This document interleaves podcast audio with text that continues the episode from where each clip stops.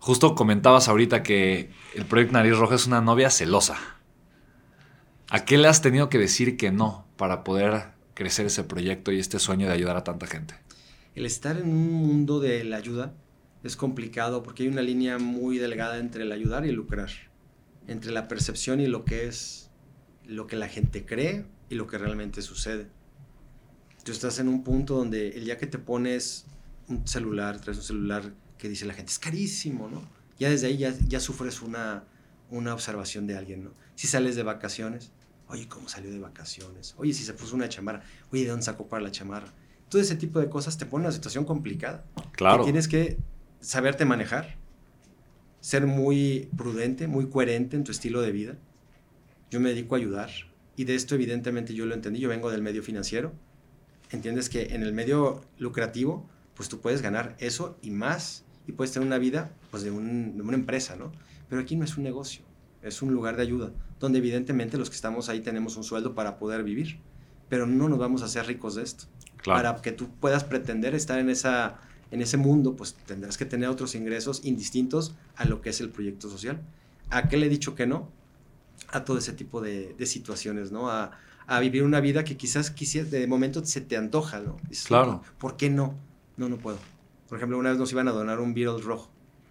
Y era la imagen clara de nariz roja. La bola roja, con llantas, claro. que decía, está padrísimo. Alex, te lo donamos no me va llegando por un donativo. En ese momento todavía era un carro de lujo, ahorita ya salieron de, circulación, pero en un momento era un carro de lujo.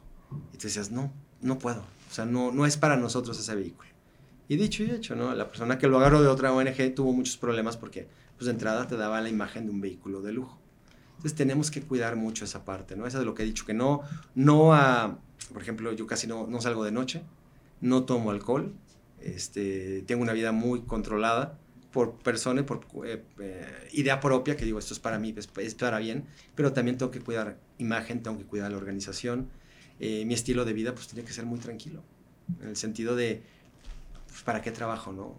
promuevo la salud y tengo que buscar ser muy coherente, ¿no? Eso es a lo que le he dicho, que no a la, digamos, a la diversión, ¿no? Como tal. Wow. Estás cambiando una vida divertida por una vida con significado. Es correcto. Que tampoco no me le he pasado mal, no, pero es, otra forma. Es, por ejemplo, me dicen, oye, te vas de congreso a. Bueno, acabo de conocer unos cuates, se fueron a Punta Cana, ¿no? Decías, no, ¿por qué no? No, es un gasto, es un dinero que yo puedo utilizar en medicamentos, en una necesidad que hay en mi comunidad, que pues quizás sí es conocimiento, pero lo puedo adquirir de otra forma, ese conocimiento.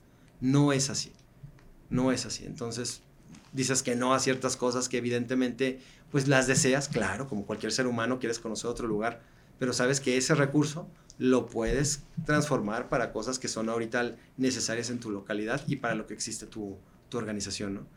Y me divierto, pues por ejemplo, hoy que tengo el gusto de conocerte a ti, este, conocido a Saúl, grupos de rock, a Maná, gente que pues, se ha sumado a ayudar, que pues, yo antes iba a un concierto de ellos a escucharlos, y hoy me puedo sentar con ellos a platicar en qué podemos hacer para ayudar, ¿no?